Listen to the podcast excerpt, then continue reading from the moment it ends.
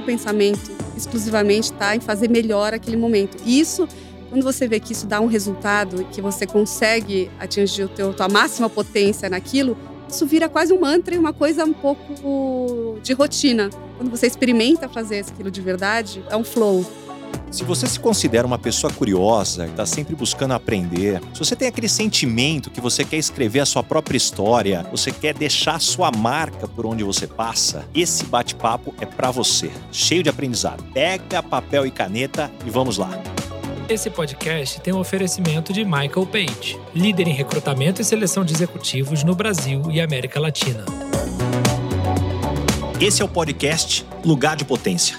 Lições de carreira e liderança com o maior headhunter do Brasil. Afinal, tem 1,94m. Vambora? Nossa convidada de hoje é fundadora e idealizadora de uma das multimarcas mais importantes do segmento de luxo no Brasil, a NK Store. Seu trabalho é reconhecido não apenas no Brasil, mas também internacionalmente e figura há anos como um dos nomes da prestigiada lista Business of Fashion, que elege os nomes mais poderosos da indústria da moda no mundo. Certamente quem está nos escutando já sabe que estou falando da Natalie Klein. Natalie, que prazer ter você aqui. Que legal, prazer é o meu, uma alegria estar aqui com você. Nath, você começou muito cedo sua primeira loja, em 97, com apenas 21 anos. Como que era o mundo da moda naquele momento como é que você vê o mundo da moda hoje? Quais foram as principais mudanças e evolução que esse mercado teve? Em 97, quando eu montei a NK, eu acho que eu tinha uma idealização muito de que a NK ela fosse um espaço de curadoria e essa curadoria ela fosse muito com recorte de relevância de moda. Então, independente de preço, é, a NK tinha muito esse olhar, né? O que é relevante através do, do olhar da NK para fazer parte dessa edição e dessa curadoria.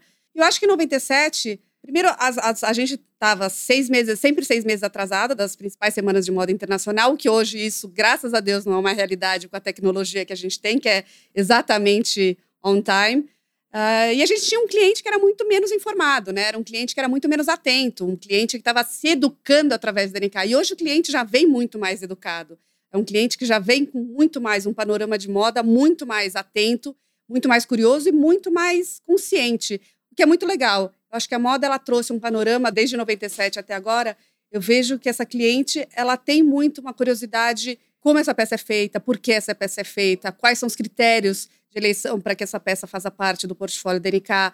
Hoje se fala muito dessa da cadeia produtiva, que é uma coisa que eu come... desde o começo a NK se preocupava com todo esse processo. E hoje é muito legal em ver que essas pessoas elas reconhecem isso e dão valor a isso. Então, acho que esse foi o primeiro, o principal shift de mudança de 97 para cá. É, e quando você olha os componentes que fizeram você chegar até aqui, que habilidades você trouxe de fábrica? Você via que desde criança você já tinha isso no DNA e o que, que você teve que desenvolver que não era da sua natureza? Eu acho que quase todas as, as habilidades que eu tenho hoje elas foram desenvolvidas. Eu não sei se eu já vim com alguma habilidade de fábrica. Eu sempre gostei muito de me comunicar. Eu acho que eu sempre tive essa facilidade com comunicação de me expressar e talvez a, a moda é uma, uma, moda de expressão, né? A moda a gente fala muito de que a moda é um dos, me, dos, dos melhores meios de comunicação. Então, eu acho que eu vim com essa facilidade em comunicação, mas eu tive que me desenvolver em várias habilidades, como liderança, todas as, as soft skills que hoje se fala tanto, foram habilidades que eu fui desenvolvendo e fui treinando e fui aprendendo. E sabia muito que onde eu estava em 97 era muito diferente de onde eu queria estar no ano 2000, que era diferente de onde eu queria estar com 2020. Então, eu sou muito uh, disponível a aprender. Eu acho que sempre tem que ter esse caminho de, de, de evolução contínua, dessa da educação continuada. Então, acho que isso eu me propus a fazer desde o dia 1 da minha carreira. Mas as habilidades, elas são realmente técnicas e treinadas. Eu tinha muito essa habilidade uh, desse olhar, e esse é um, dizem que é um talento nato você ter esse olhar de moda, mas eu vejo muita gente que começou comigo e que se treinou, e que aprendeu muito a ter essa, essa mente educada, esse olhar é, muito específico para um recorte de moda. Acho que tudo se aprende mesmo. É, e quando você olha para o seu caminho, eu fico com a sensação que você sempre teve claro que você queria seguir o seu caminho quando você olha hoje, fazendo essa análise depois de tanto tempo, o que, que você considera que te puxou para isso e não para eventualmente para negócios da família? Falta de aptidão, ou querer ser protagonista, ou procurar outro caminho realmente? Como que você analisa aquela energia ali, jovem, falando, não, eu vou construir a minha história? Eu acho que foi uma somatória de coisas. Primeiro, eu sempre fui apaixonada por arquitetura, por moda, por fotografia, cinema. E varejo também. Então eu tinha duas fontes ali latentes de coisas que eu era apaixonada e eu achei que eles que uma ia ser o meu trabalho e que outra ia ser o meu hobby. É, o negócio da família é um negócio de varejo. Então, todas as nossas conversas de noite, conversas familiares, elas permeavam o âmbito de negócios. Então, eu entendia, poxa vida, eu amo varejo e eu amo é, arquitetura, moda, decoração, fotografia. Como que eu vou juntar? Como que vai ser a intersecção dessas duas eu imaginei que em algum momento eles não iam se cruzar nunca. Eu estava no último ano da faculdade de arquitetura, estava um pouco desenhada para trabalhar na empresa familiar e falei: eu tenho uma bala de prata. Eu vou tentar, porque eu sei que quando você entra numa empresa familiar, ou você sai em desacordo, né? Não é sempre tão fácil de se sair. É, e eu preciso muito me provar, eu preciso muito fazer o negócio que eu tenha noção que eu fiz uma escolha essa história que eu possa falar que eu trilhei o meu caminho, que eu consegui ter a minha bandeira de independência. E aí eu fiz uma proposta, montei um business plan super tosco, que eu olho hoje, é muito engraçado, mas com toda a boa vontade, toda a ansiedade que eu tinha daquele negócio dar certo. E eu fui convencer um investidor, que era o meu pai, a entrar de sócio no meu negócio. E ele me deu dois anos para dar certo. Ele falou: Olha, eu, você está no último ano da faculdade de arquitetura, a gente imaginava o teu futuro trabalhando nos negócios da família, mas eu vou te dar uma janela de dois anos. Então eu acho que eu tive dois anos, mas de. Se não corre, tinha um dia a perder. Não, nem um segundo. Porque eu falo que várias vezes a motivação é você ir para um caminho onde você quer chegar, e outra motivação é você fugir de onde você não quer estar. Então eu não queria estar lá. Por toda a admiração que eu tenho à empresa, por toda a admiração do legado que essa empresa construiu, eu achava incrível de admirar do lado de fora. Eu não queria estar dentro. Então, acho que a minha maior motivação foi: eu, isso aqui precisa dar certo, porque eu preciso trilhar o meu caminho. Acho que essa foi a minha primeira a minha mais importante motivação de ter montado a NK. É, isso me lembra aquela história, né, do comandante que chega com o navio ali na praia, ele estava com 3 mil homens e ia para uma batalha de quase 10 mil ou 15 mil que tinham de pessoas já no lugar que eles iriam invadir. E aí a história que se conta é que aquele comandante, a hora que chega na praia e vê todo mundo já ajeitando os navios, deixando ali muito fácil para se precisasse fugir, era só pegar o um navio e voltar, ele manda incendiar os navios. E a partir daí, não tendo volta, os 3 mil foram lá e venceram dos 15 mil. Isso me lembra muito, eu acho que quando você coloca, fala assim, ou dá certo, ou dá certo, e eu vejo muito isso. Quando eu mudei para Headhunter, poxa, eu vinha numa carreira de tecnologia. Eu falei assim, peraí, que mudança aqui. Se eu tiver que voltar à área de tecnologia, se você ficar dois ou três anos fora, o custo depois para se atualizar e trazer, então isso me lembrou muito. E eu concordo que esse aí, talvez a dica para quem está nos escutando aqui, Cuidado com o plano B. Quando você tem ou A ou A funciona, talvez isso te puxa de uma forma fantástica. Muito. E eu coloquei na minha cabeça muito que aquilo tinha que dar certo. Então eu ia medir esforços. Acho que as pessoas que começaram essa jornada comigo lembram claramente que, imagina, uma empresa pequena que não é atrativa ainda de mercado, é, você pega os profissionais que são medianos, porque eles estão começando ali, né? Uma, não é uma grande empresa que tem grandes atrativos. É, e essas pessoas, algumas continuam comigo, várias delas foram crescendo junto comigo, várias deixaram, uh, se transformaram no meio profissional, mas sabem e lembram daquela, daquela loucura que era não tem não. Então tem que etiquetar, tem que varrer loja, tem que pendurar cabides, tem que dobrar roupa. Então eu fiz de tudo dentro da operação, de tudo. Isso é muito legal, porque as pessoas elas olham talvez um fast forward de 20 anos, imaginam que aquilo nasceu pronto daquele jeito. Não, eu acho que foram muitas noites sem dormir, assim, uma dedicação e uma insegurança mesmo, assim. Será que isso vai dar certo, né? Será que eu estou me capacitando? Será que eu estou fazendo no caminho certo? Mesmo com a, no, com a minha insegurança que eu tinha do que aquilo podia transformar, eu passava uma segurança enorme para as pessoas, para que elas comprassem aquele projeto comigo. 20 anos depois, a NK sendo reconhecida como é, as pessoas voltam e falam: Nossa, mas você sabia que ia dar certo desde o começo? E eu falo: Não, não sabia. Eu vendia muito essa segurança para que todos estivessem seguros dentro daquele navio que aquilo ia fazer aquela travessia. Mas claro que eu tinha todas as minhas inseguranças e os meus medos. Então isso é muito legal quando você olha 20 anos depois e tem a transparência e a vulnerabilidade de falar para as pessoas. Eu tremia na base, assim, eu morria de medo. E trabalhar com uma coisa que é subjetiva, como moda, né? Pode gostar ou pode não gostar. Qual que é o critério? Não é uma geladeira que você precisa de uma geladeira e você vai comprar. Você pode, às vezes, fazer tudo certo e fazer uma coleção que, subjetivamente, as pessoas não se conectem com aquilo. Então, vários dos meus medos, assim, eu coloquei para dentro e falava, vamos com medo. Falando de medos, Nathalie, eu tive a oportunidade de ter um café muito legal com a Michelle Obama e ela reconheceu que a síndrome do impostor é algo que desde o início ela teve que lidar e até hoje ela lida. Então, quando a gente pensa, poxa, Michelle Obama, uma das mulheres mais poderosas do mundo, tem síndrome do impostor, como é para você? Síndrome do impostor já bateu muito na porta, continua batendo? O que, que você tem de tática para lidar com, com essas inseguranças? Um monte de vezes. Aliás, a primeira vez que eu li sobre síndrome do impostor, eu falei que bom que isso existe, que isso foi nomeado, que e não é só comigo. Não é só comigo, que isso está em pauta. Eu acho que a gente passa assim por uma época de uma carreira que a gente que você constrói que você se sente incapaz ou sente que tudo deu certo por conta dos outros, né? Se não tivesse tido aquele ambiente, eu não teria dado certo. Eu acho que tem sim, tem uma coisa que tem duas coisas que me vieram à cabeça.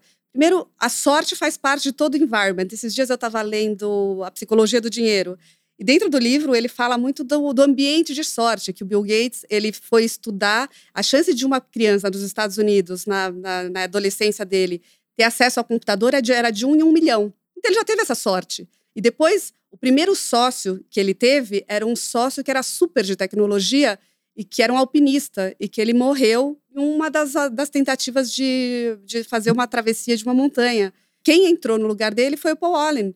Então, a chance de um alpinista morrer nos Estados Unidos também é de um em um milhão.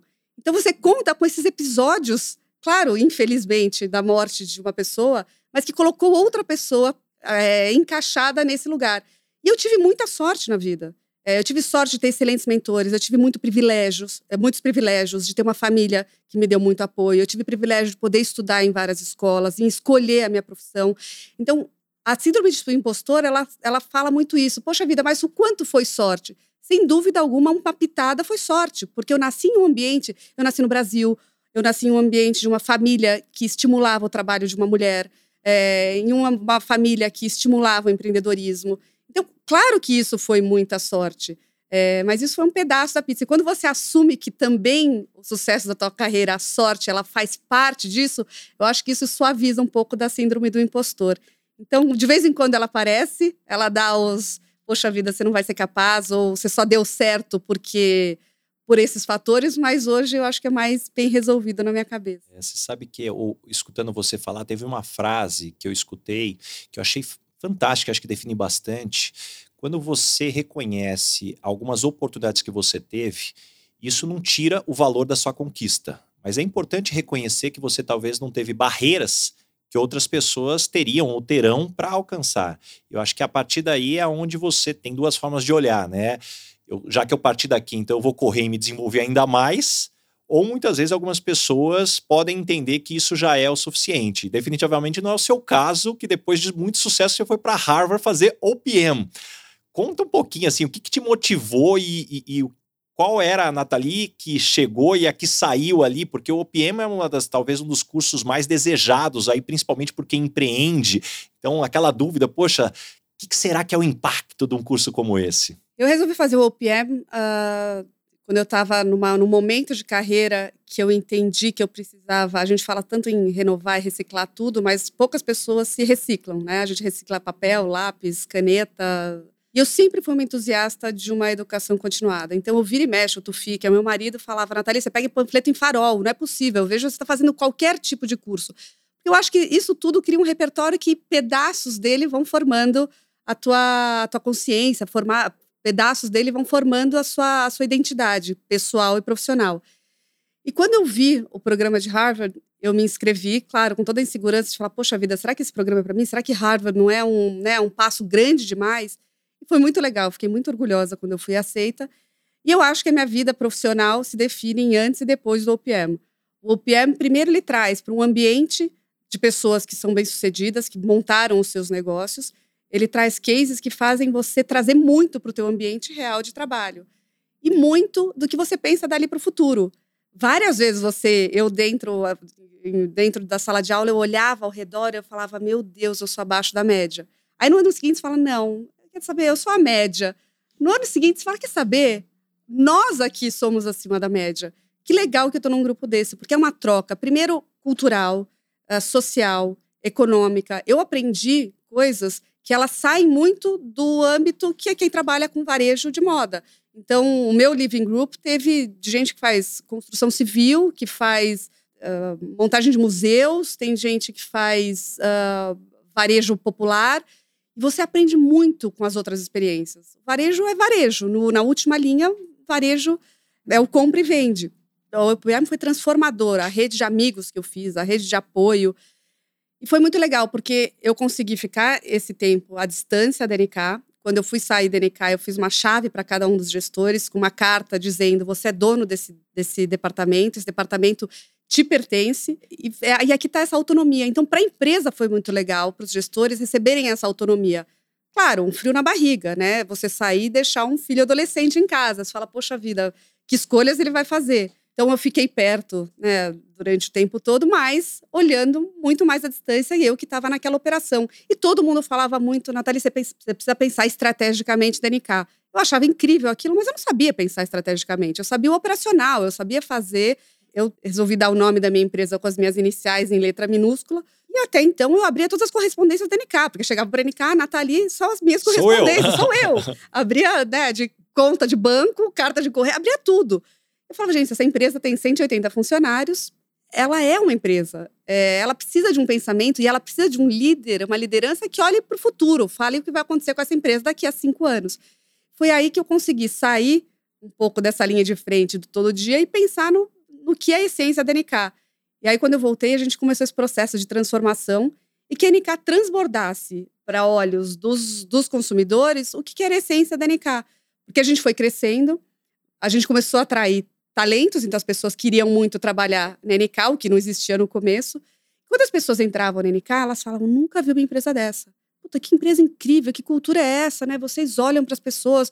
A gente criou os nomes, né? Olhar, sentir e cuidar, porque a gente olha para os outros, a gente olha para a cadeia produtiva, a gente olha para a moda, a gente sente os outros, a gente sente a empatia trabalhar com as diversas pessoas que a gente tem no time, a gente sente empatia pelo cliente. E os gestores novos que entravam falavam: eu nunca vi isso em moda, você tem que fazer isso transbordar a olho nu para esses clientes. E a gente começou esse processo e eu só consegui fazer isso porque eu estava fora, porque eu estava estudando no OPM, que o OPM enriqueceu de um repertório é, de negócios que foi transformador e eu entendi que aquela NK existia uma cultura. E a cultura da NK, ela era única. E como eu fazia para permear essa cultura cada vez mais em uma empresa de moda, que não é uma empresa de roupa, que é diferente. E acho que a NK foi seguindo esse caminho. Então, quem está comigo também, que me acompanha antes e depois de, do OPM, sabem a diferença que foi assim um, uma abertura de mundo que eu jamais imaginei que existisse. Eu achei interessante a, a forma como você comentou da sua curiosidade, o interesse de aprender, de pegar panfleto e querer ler, eu me reconheço muito nisso. A minha esposa tira sarro de mim, que eu sou aquela pessoa que eu compro um carro, eu leio o manual inteiro do carro. Eu compro um celular, eu leio o manual inteiro do celular. E ela fala, mas quem faz isso? Eu falei assim, eu faço, eu gosto, eu quero entender.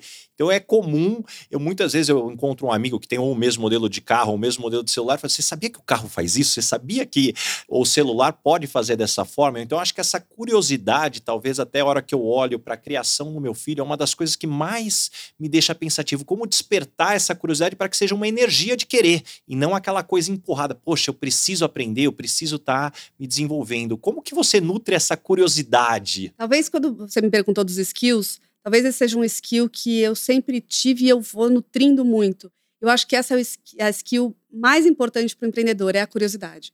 Porque nesse mundo que ele é muito rápido, você não tem que estar tá atualizado só porque você tem que estar tá atualizado. Você tem que ter a curiosidade de saber o que está acontecendo. E eu olho em diversos ramos. Eu tenho, eu acho que o aprendizado vem de diferentes formas, não só academicamente, mas o maior convívio que você puder ter com pessoas com naturezas diferentes, eu acho que isso dá um aprendizado incrível. E você se estimular, curioso, né? Eu, me, eu sou muito curiosa pelas histórias dos outros. As histórias de empreendedorismo talvez sejam as coisas que eu mais adoro ouvir.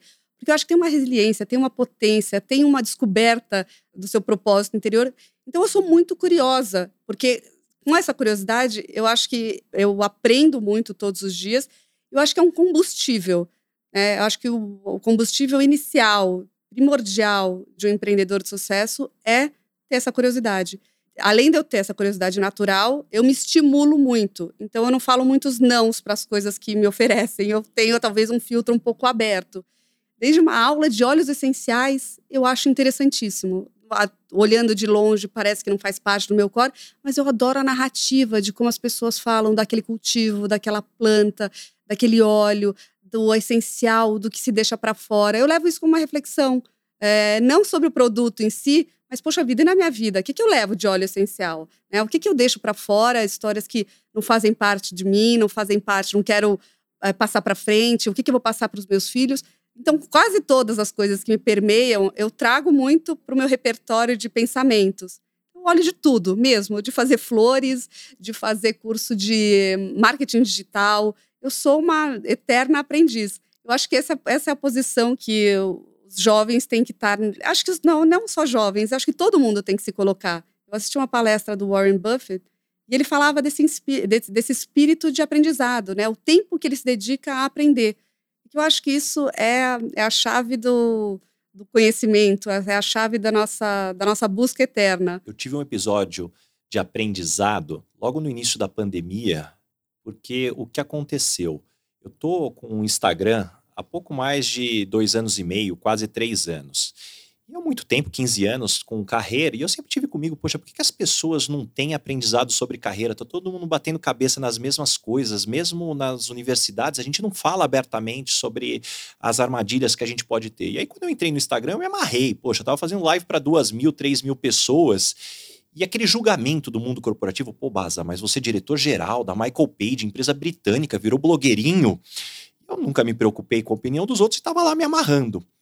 Eis que chega a pandemia e um dia para o outro temos que colocar todo mundo em casa e depois de uma semana eu tenho que fazer uma reunião com todos da empresa, mais de 200 pessoas aqui no Brasil, e eu me tenho que fazer essa reunião, me preparar, e a hora que terminou a reunião as pessoas, poxa Baza, mas que desenvoltura para falar com a câmera, de fazer aqui o webinar com todo mundo, eu falei, poxa, quem diria que o blogueirinho estaria aprendendo um skill importante para um diretor geral, então às vezes a gente tem muitos preconceitos, acha que somente no aprendizado formal a gente vai se desenvolver. E essa é uma barreira que a gente tem que quebrar mesmo mesmo. Eu já aprendi milhões de coisas e continuo aprendendo via redes sociais.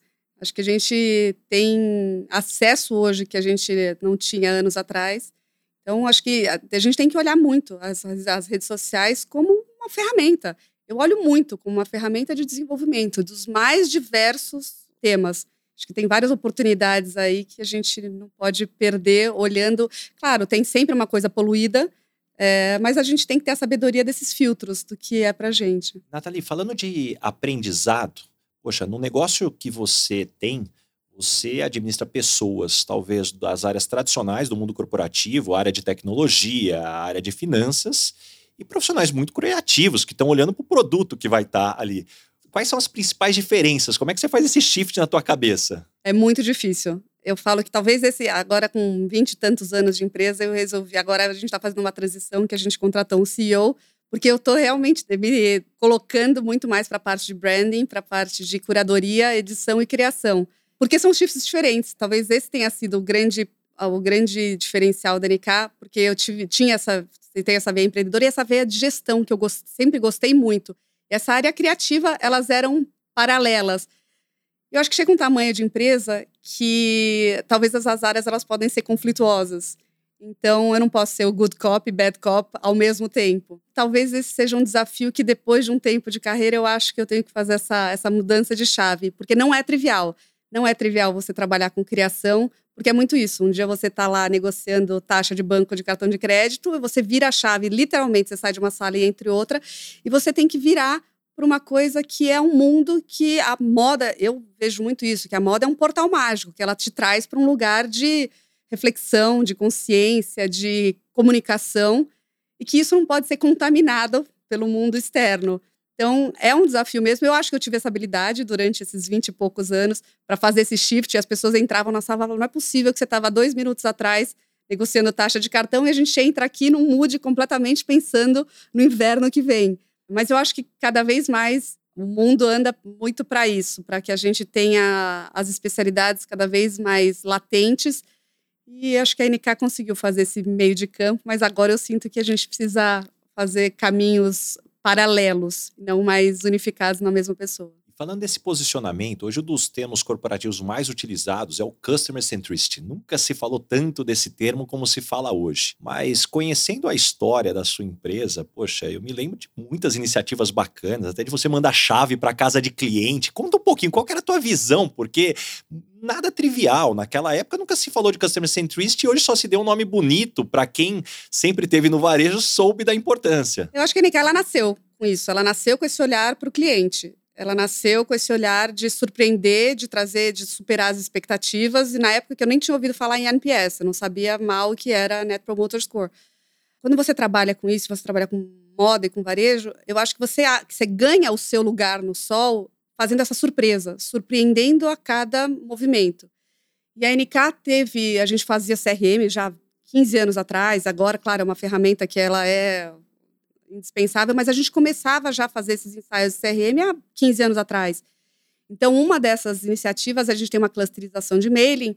Dentro de uma caixa que essas clientes recebiam, elas recebiam as palavras principais da NK, olhar, sentir e cuidar, cada uma com um objeto, né? O olhar é o espelho, o sentir era uma, uma a vela, que é feita do mesmo material das, da escada da NK, e o cuidar, que era uma, acho que uma, uma pedra, um cristal de quartzo. E tem, e tem a chave da, da NK, que significa que a NK está lá 24 horas para te servir. Você é dono dessa empresa, você faz parte desse, desse universo. Então, as chaves, vem literalmente a chave da loja. E a gente implementou logo depois do OPM uma caixinha que chama Share and Care, que veio muito do case do Beroy, que é o quanto esse colaborador ele tem de oportunidade para surpreender esse cliente. Então, a gente tem ações, a gente tem um livrinho que a gente tem ações que toda vez que esse vendedor ou que qualquer pessoa da NK faça, que surpreenda esse cliente, eles anotam como um livro de bordo que conta essas histórias da NK. Então, eu tenho, por exemplo, um vendedor no Rio de Janeiro que um dia colocou lá no livro que recebeu uma ligação de uma, uma cliente às três horas da manhã, que ela estava num casamento, que o vestido, o zíper do vestido rasgou, e não era um vestido da NK, e ela, claro, Rio de Janeiro são mais informais, ligou para esse vendedor que são amigos, ela falou: eu não posso ir embora desse casamento. Ele passou na loja, pegou um vestido e levou para ela no casamento.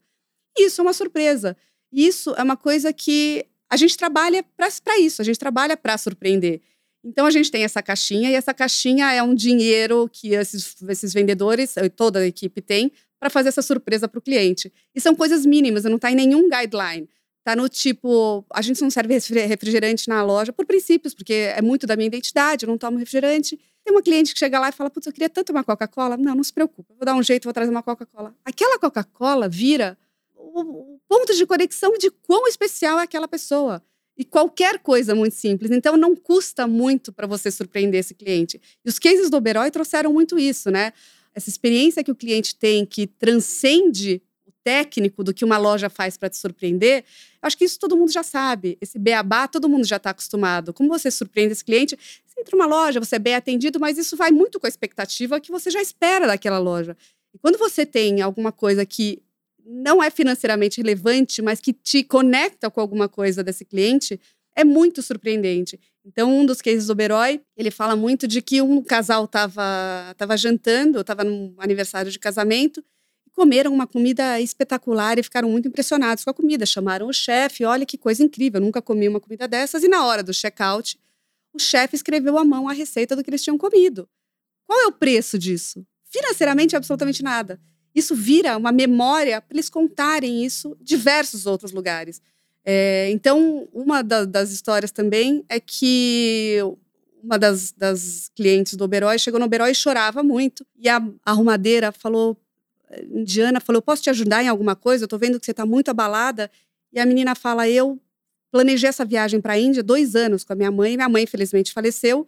E eu tô aqui para realizar esse sonho com a minha mãe, porque eu acho que minha mãe, de alguma maneira, me acompanha nessa viagem. E a menina que fazia a limpeza do Oberoi, no dia seguinte, trouxe sementes para plantar no jardim do Oberoi, para fazer uma homenagem à mãe dela. Essas histórias que elas devem permear as nossas decisões. Então, essas histórias que fazem as marcas serem as, as marcas que elas são. Eu acho que esse é meu papel de cultura da empresa. A NK ela não está ali para fazer compra e venda, ela está ali para participar de momentos muito especiais das, das vidas das pessoas. E se a NK ela é mais uma roupa que entra e sai de moda e ela vira, acaba em um lugar qualquer, em um brechó de segunda mão, a gente perdeu uma oportunidade de fazer com que a NK contasse uma história.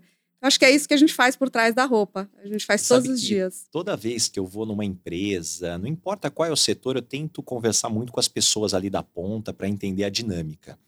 Eu vou contar uma história que eu ouvi da sua loja, acho que eu nunca te contei, que eu achei fantástico. Uma vendedora comentou com, comigo e com a minha esposa. Vou contar o um milagre, mas não vou contar o santo. E ela comentou assim que ela sempre se propôs a ajudar as clientes a arrumarem a mala de viagem. E ela falou, e aí eu comentei, ah, mas como é que é? Um serviço? Não, não, eu faço isso sem nenhum custo. Eu falei, mas qual é a dinâmica? Ela falou assim: é a oportunidade que eu tenho para conhecer o guarda-roupa da minha cliente, entender quais são os gostos, como ela faz as combinações, e se eu tiver essa informação, eu posso atender essa cliente melhor. Eu achei isso fantástico e me marcou. Acho que eu nunca te contei essa história assim, sempre teve comigo isso. Eu falei para ver como é que isso chega na ponta, né? Porque esse é o grande ponto. O líder muitas vezes ele pode até ter a visão, mas como você permeia na cultura para que isso chegue na ponta e seja percebido é o grande impacto. Muito. Eu acho que a gente, a NK tem muito isso. A gente faz essa, esse incansavelmente esses treinamentos e essa, e essa, a gente desenvolve essas habilidades naquelas pessoas. Então, acho que todo mundo que entra na NK e trabalha na NK consegue entender que ali é um ambiente diferente, que ali é um ambiente que se propõe a fazer uma coisa diferente. Então, isso é muito nítido. E eu mesma me surpreendo com as atitudes das vendedoras. Eu não sabia dessa, mas isso acontece com uma certa frequência e coisas surpreendentes que não está em nenhum guidebook. Né? Não está escrito se uma cliente pedir uma Coca-Cola, você vai atravessar a rua, você vai pedir uma Coca-Cola para a cliente. Ela isso é muito de, de estímulo de, de verdadeiramente querer fazer o melhor, entregar o melhor. Eu acho que isso nós somos incansáveis em fazer o melhor a cada dia. E esse é um estímulo contínuo que eu tenho trazido para minha equipe e acho que é isso que eu cada, cada vez quero me dedicar mais a fazer com muita verdade, com muito propósito, com muita consciência do que a gente está fazendo. Natália, agora puxando para um outro tema, como é que você vê agora o ISD no mundo da moda? Essa cobrança que hoje nós temos da sociedade, uma cobrança legítima. E eu ouvi uma expressão que eu achei fantástica, que ninguém morre por mudança climática, né? Você não vê isso numa manchete. Mas quando vem um furacão, quando vem um mar que avança, quando hoje a gente vê as pessoas como elas esperam ser tratadas, isso traz um outro âmbito para as empresas. E o mundo da moda eu vejo também se transformando nesse aspecto. O que, que você enxerga dessa evolução? Finalmente a gente chegou nesse, nesse lugar onde isso se tem valor, né? onde todos os aspectos ESG eles são considerados no mundo da moda. A, a moda durante muitos anos foi uma grande vilã porque os processos, a matéria-prima, a mão de obra, ela não era realmente muito qualificada ou muito vigiada, especialmente por essas empresas que têm low price como core business. Porque é muito de que quanto mais barato eu conseguir pagar, mais barato eu vou conseguir repassar esse cliente. E é uma cultura. Então, eu acho que isso hoje é muito mais permeável. Eu acho que todas as empresas têm que ser responsáveis por todos os seus processos, a gente tem um processo que a gente certificou e qualificou todas as nossas oficinas com uma plataforma chamada Alinha, e a gente faz essa certificação anual, e a gente faz, a gente entrou no, na rastreabilidade dessa, dessa cadeia produtiva. Então, a gente, claro, a gente não consegue fazer de toda ela, porque ela é muito extensa e muito mutável, mas fornecedores que a gente tem em recorrência, a gente faz uma rastreabilidade completa. Então, eu tenho que ter consciência de que a gente está olhando todos esses processos e isso finalmente ganha valor na moda. É, ontem foi, foi anunciado que o grupo Kering abriu mão de uso de peles no mercado de moda, que é um excelente avanço. Eu acho que esses grupos grandes, dando essas sinalizações, uh, os grupos menores ou as marcas menores, elas já nascem também com uma consciência muito melhor do que se tinha há 20, 30 anos atrás. Então, quando a gente fala de oportunidades de negócio ESG no mundo da moda, tem milhão. Então, se você nasceu há 20 anos atrás em um ambiente onde isso não era discutível, você tem a chance de se readequar. Mas se você nasce hoje, você obrigatoriamente tem que ter isso como core da sua empresa. Então, acho que a gente vem fazendo essa transformação há alguns anos. Várias dessas práticas, elas eram dentro de casa, a gente nem tinha nomeado para isso, então a gente tem uns códigos de ética lá na NK, que a gente fala Às vezes, nunca e sempre. Então tem coisas que nunca, né? Mão de obra que a gente não sabe de onde vem, nunca. Tecidos que vêm de lugares que a gente não sabe, nunca.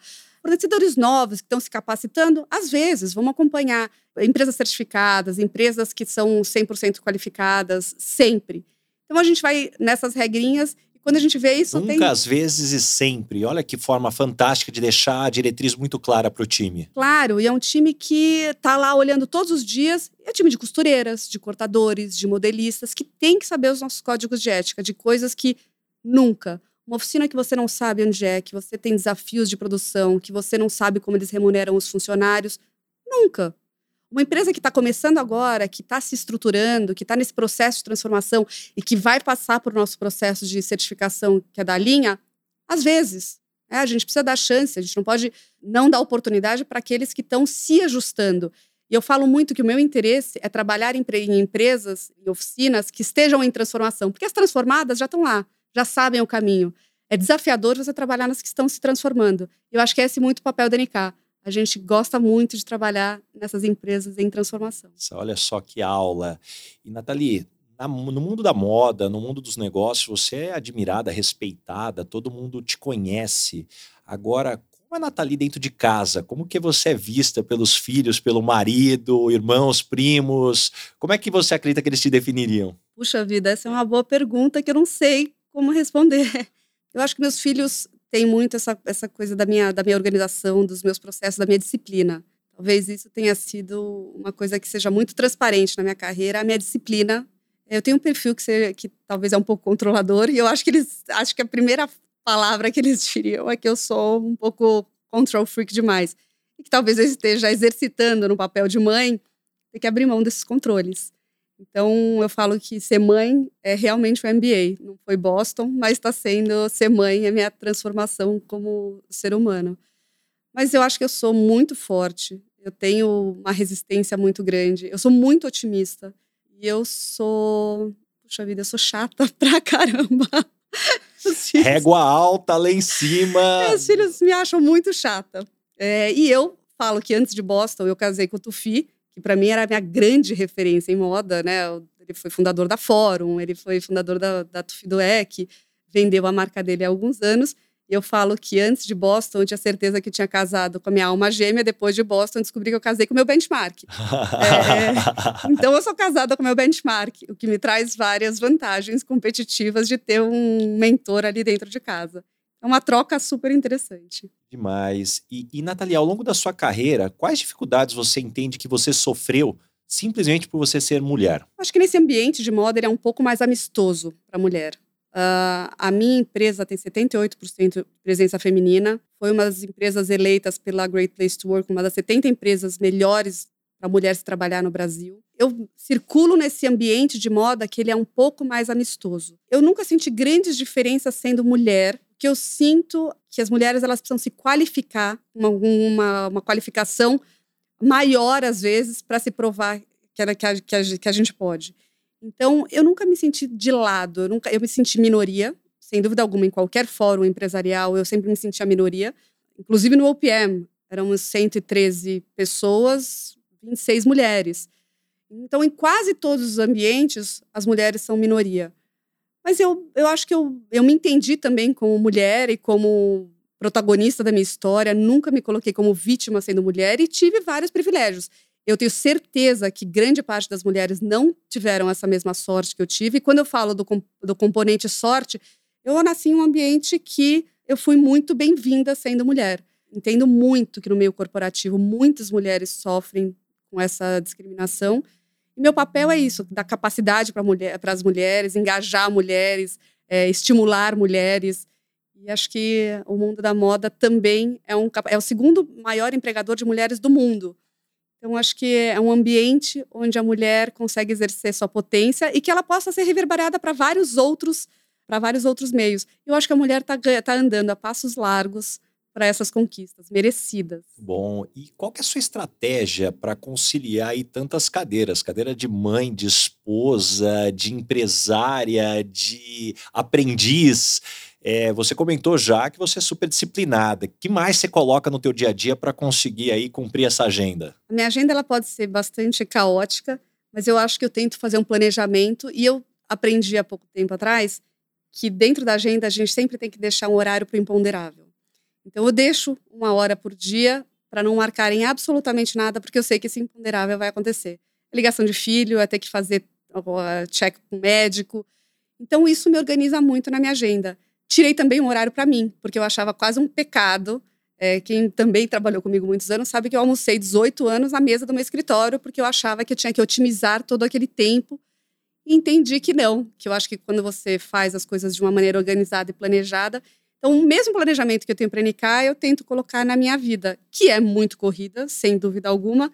Falo agora muitos nãos para algumas coisas que me convidam e que eu tenho que ter as minhas prioridades. Tento Olha encaixar. que honra ter você aqui nesse podcast! Olha, eu vou te dizer que eu sou, graças a Deus, pela, pela minha história e trajetória, eu tenho um monte de convites e eu tenho que fazer algumas seleções. Eu acho que eu tenho que priorizar amigos, tenho que priorizar amigos de amigos e pessoas que eu admiro muito. Então, eu quero muito estar nesse lugar onde seja sempre uma troca.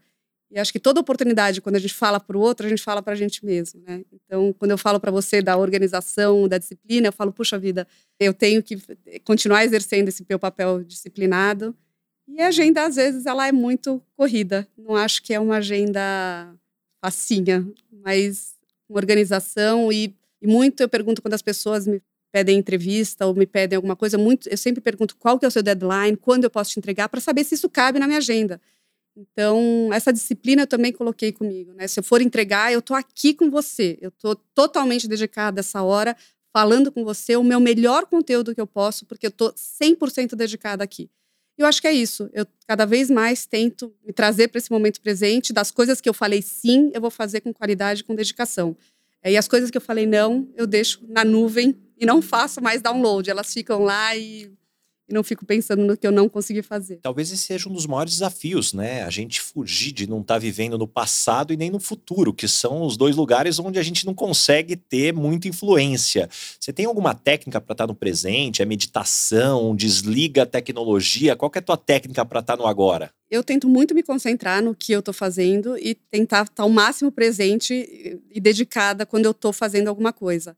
Claro, tem celulares que possam atrapalhar, mas eu tento fazer sempre a minha meditação de manhã, a minha organização. Então, todos os dias eu começo com a minha organização de checar a agenda, checar tempo, se eu consigo de deslocamento, ver se eu tenho algum pequeno ajuste. Isso já me deixa mais tranquila para não ficar afobada que a minha agenda está sempre correndo atrás de mim. Então, quando eu tenho esse tempo, eu dediquei esse tempo desse horário pensando que ia demorar meia hora para chegar, o tempo que eu estaria aqui disponível e a minha meia hora para sair, contando que o meu deslocamento. Isso me dá tranquilidade no presente. Porque eu acho que se a gente vai acumulando um monte de coisas, engavetando, eu tô aqui, mas eu tô pensando, puxa vida, eu já tô atrasada para o próximo compromisso. E aí sim, eu acho que é impossível você viver no presente. Então, eu faço uma agenda com que eu consiga me dedicar exclusivamente. Então, quando eu entro na, do, do, dia de cultura DNK, assim, é um mergulho. Eu tô só falando daquilo, eu tô só pensando naquilo claro, milhões de pensamentos periféricos, mas o meu pensamento exclusivamente está em fazer melhor aquele momento. E isso, quando você vê que isso dá um resultado e que você consegue atingir o teu, tua máxima potência naquilo, isso vira quase um mantra e uma coisa um pouco de rotina. Quando você experimenta fazer aquilo de, ver, aquilo de verdade, é um flow, como a gente está aqui. Nathalie, vamos agora para o momento Headhunter. Qual a pergunta que você não deixa de fazer quando você está entrevistando alguém para trabalhar na sua equipe? O que você espera e onde você espera estar tá daqui cinco anos. Eu acho que as pessoas também têm que ter um planejamento pessoal e profissional muito coligado. Tem muita gente que, durante a entrevista, fala muito da sua vontade, quero trabalhar, quero trabalhar com moda, mas daqui cinco anos eu quero morar em Bali. É, então, eu acho que tem que ter muito isso, é, esse pensamento de longo prazo, né? O quanto essas pessoas vão se dedicar a longo prazo. Ou uh, eu quero estar tá trabalhando né, em, com moda, mas que seja uma moda que seja consciente, inclusiva. Você fala, poxa vida, então é uma pessoa que está pensando com os mesmos valores e com os mesmos propósitos e um pensamento a longo prazo dessas, da, do mesmo pensamento DNK. Então, muito isso. E eu gostei muito da forma como você falou, porque isso, no final do dia, é que faz o trabalho da liderança ser mais fluido. eu vejo as pessoas contratando sem os critérios adequados e depois quer fazer milagre. Né? Eu sempre ouvi a frase contrate pessoas diferentes de você. Eu acho que é uma frase incompleta. Contrate pessoas diferentes de você, desde que tenham os mesmos valores. Porque senão depois não tem liderança mágica que vai conseguir coordenar essas pessoas para estarem juntas. É exatamente isso. Acho que as pessoas elas precisam estar conectadas e hoje cada vez mais as, as, eu acho que uma, uma empresa que é coesa e que faz que walk the talk muito, são, são pessoas que compactuam dos valores, tanto da empresa como dos meus valores. É, é, hoje se vê o desafio que essas empresas, Philip Morris, têm de contratar pessoas, né? É, e mesmo com todo o movimento que eles estão fazendo. Então, acho que as pessoas precisam estar muito conectadas com os valores, mas é muito um pensamento a longo prazo, como você pode se imaginar daqui a cinco anos. Não obrigatoriamente trabalhando na NK, mas o que você imagina para sua carreira. Então, isso dá uma. Normalmente dá um spoiler já do que tem por vir. Muito bom. E que perfil não dá certo trabalhando com você? Puxa vida, essa também é difícil. Acho que o perfil autoritário, o perfil pouco flexível. Acho que ainda mais em moda e com esse meu perfil, eu acho que as pessoas elas têm que ser muito adaptáveis e flexíveis. Trocar de ideias, assumir riscos. Agora, a gente que entra com uma, uma visão que é muito rígida, que esse é um processo começo, meio e fim empacotado, essas pessoas normalmente não funcionam. E que pergunta você gostaria de fazer para o Baza Headhunter? Nossa, adoraria várias. Talvez esse seja o maior desafio das empresas, né? Fazer essa, essa seleção e trazer para o barco pessoas que sejam, tenham a mesma, a mesma comunicação, a mesma afinidade, os mesmos valores. Como que a gente erra menos numa contratação dessa? Como a gente faz um processo que seja cada vez mais assertivo numa empresa que está crescendo e que não obrigatoriamente eu seja a pessoa que faça todas as contratações. Como que a gente passa adiante essa, esse conceito para RHs e para funcionários que estejam contratando as suas próprias equipes? Olha só, acho que foi das perguntas que eu já recebi aqui a pergunta mais desafiadora, porque eu costumo dizer que qualquer recrutamento, nenhum deles vai ser 100% à prova de falhas. O que nós fazemos é mitigar riscos. E o que eu acredito é que a maior parte das empresas não investe tempo para entender as pessoas que vêm dando certo na empresa estão dando certo por quê, e as que deram errado, deram errado por quê. Para que a partir daí você tenha qual é o perfil de sucesso dentro da sua empresa. E dentro dessa dinâmica, a partir do momento que você tem muito claro quais são os critérios que você quer avaliar, aí sim você começa a mergulhar em quais ferramentas são mais efetivas para te trazer essas informações e você mitigar os riscos. E a partir daí você começa a entender também qual é a longevidade que você quer dar para aquela posição. É uma posição que vai crescer rápido, então eu tenho alguém com ambição, tende a se dar melhor. Não, é uma posição que ela tende a ter mais estabilidade. Alguém que vai querer crescer muito rápido no curto prazo, talvez não vai dar certo. Então, daí você começa a entender que não existe o perfil que é coringa para todas as organizações. Existe a, a pessoa certa para aquela organização, mas naquele momento certo também. Isso vai trazendo todos os desafios. E aí a gente falou de entrevista, a gente falou de aplicar testes, e o terceiro, referências. O ser humano tende a repetir comportamentos.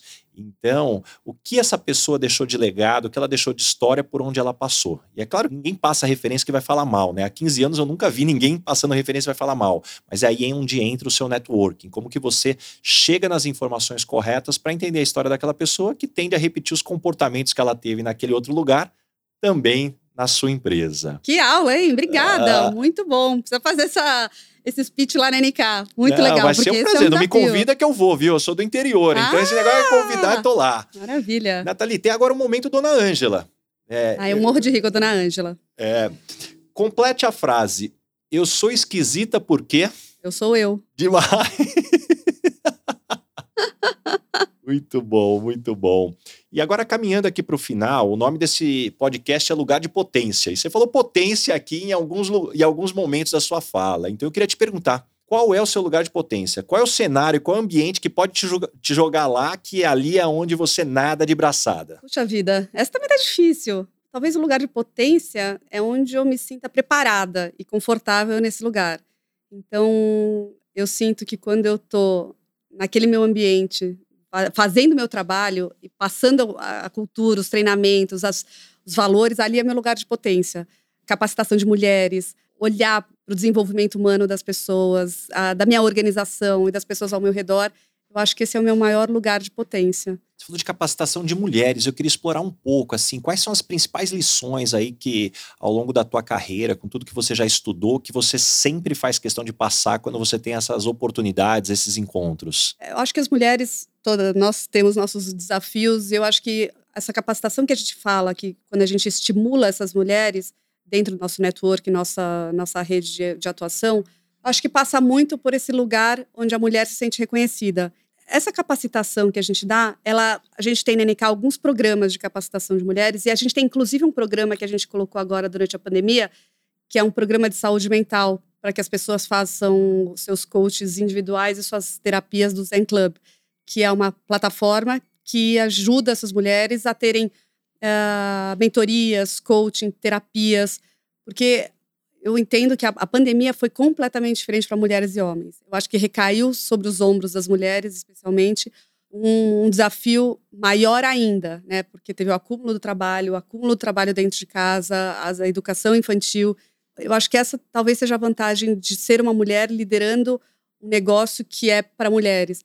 Mulher ela tem um olhar diferente. Então, quando a gente fala sobre essa capacitação, a gente fala muito de potencializar esse olhar feminino, né? Todos os benefícios e todas as estranhices que a mulher, que a mulher tem e como a gente potencializa isso. Então, a gente faz muito esse trabalho dentro da NK para todas as áreas, sejam costureiras, sejam estoquistas, do financeiro. A gente traz muito isso. E a gente traz uma roda de conversa muito interessante de experiências de mulheres. E a gente faz um job rotation na NK, isso acontece bastante. E a gente também tem uma rede lá dentro que mulheres indicam mulheres. Então, a gente tem as costureiras, que às vezes elas fazem bolos no final de semana, então elas vendem para a própria rede. Então a gente tem um painel de mulheres ajudando mulheres. E que eu acho que esse é um papel muito catalisador da NK, que a gente estimula muito que isso aconteça dentro desse ambiente que é muito cuidado e muito protegido. Nathalie, o teu perfil fica muito claro que você tem um drive muito forte. Então acho que essa é uma característica que a gente nota muito facilmente.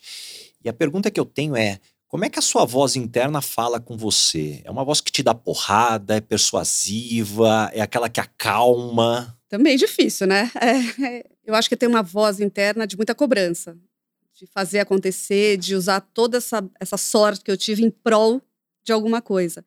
Então eu acho que eu tenho muito essa cobrança. Mas eu tenho muito essa, essa cobrança, mas com uma otimista. Vai que você consegue, vai que você dá conta. Vai que você não construiu tudo até, até agora para não dar em nada. Então eu tenho uma voz que me estimula muito. Fala, você pode, você consegue, você é forte, você atravessa, isso não vai derrubar. Então eu acho que essa é a minha voz que me estimula e que me motiva, que fica lá como aquela vozinha. E claro, tem a vozinha ruim que fala: Nathalie, tá bom para você, Nathalie. Pra quê? Você tá se dedicando muito, você tá fazendo muita coisa na tua agenda, você tem que parar, já tá bom. Uma voz em cada ombro aqui. Uma voz em cada ombro. Eu acho que a mulher convive com isso muito. Ela tem quase uma voz assim, fala: Mas não tá na hora de você ser só mãe? E é incrível ser mãe, mas não é o suficiente para algumas mulheres, inclusive para mim. Isso também fica uma cobrança quase de outras mulheres, falando: Mas poxa vida, por que, que você não é só mãe? É incrível ser mãe mas acho que eu posso mais. E muitas mulheres pod podem mais. E muitas mulheres se sentem culpadas por poder e por querer mais. E que eu acho que isso é um desafio de uma mulher falar para outra mulher. A gente pode fazer mais e a gente pode fazer e a gente deve fazer mais. É, a gente tem o nosso papel como mãe e que são pedaços de uma pizza, porque o resto da pizza somos nós. O que, que a gente vai continuar quando os nossos filhos crescerem? E eu vejo muitas mulheres que optaram em ser mães e que chegam nessa idade de seus 40 e poucos anos e se veem sem trajetória ou se veem sem, sem planejamento de futuro do que vai fazer para os próximos 5, 10 anos, ou porque pararam de estudar, ou porque pararam de trabalhar momentaneamente e querem voltar para o mercado de trabalho. E isso eu falo muito de quanta capacitação você tem que ter para voltar para esse mercado de trabalho. Que eu acho que aí está um nicho de mulheres que são a potência para a volta para o mercado de trabalho não sabem nem por onde começar. Então, eu acho que eu tentei fazer uma carreira que fosse concomitante à minha carreira como mãe, e isso eu estimulo muito na NK, que as mães tenham também a sua flexibilidade, a sua atenção primordial para os filhos. Falo que eu adoro trabalhar com mulheres grávidas e adoro trabalhar com mães, porque mães sabem otimizar o tempo como ninguém outra pessoa sabe fazer. E quando a gente fica no happy hour, às vezes depois, é ótimo, é uma maravilha, mas se você tem um bom motivo para ir para casa, você vai falar: vou fazer o meu trabalho melhor, mais rápido, com mais qualidade, para não precisar refazer, para eu poder ir para o happy hour, para eu poder ficar com os meus filhos. Então, acho que mãe otimiza, aprende a otimizar o seu trabalho. Então, eu adoro trabalhar com mães, adoro trabalhar com grávidas que se organizam e que também vão passar por esse processo. E eu acho que é isso. Acho que a gente tem que ter um, uma, essa, essa dualidade de mãe, mas com a sua olhando também para o nosso desenvolvimento pessoal. Acho que um ponto que você trouxe, eu gosto, concordo em gênero, número e grau. Hoje eu vejo o mundo falando muito da falta de comprometimento, as pessoas não querem mais ter uma visão de construir uma relação com a empresa.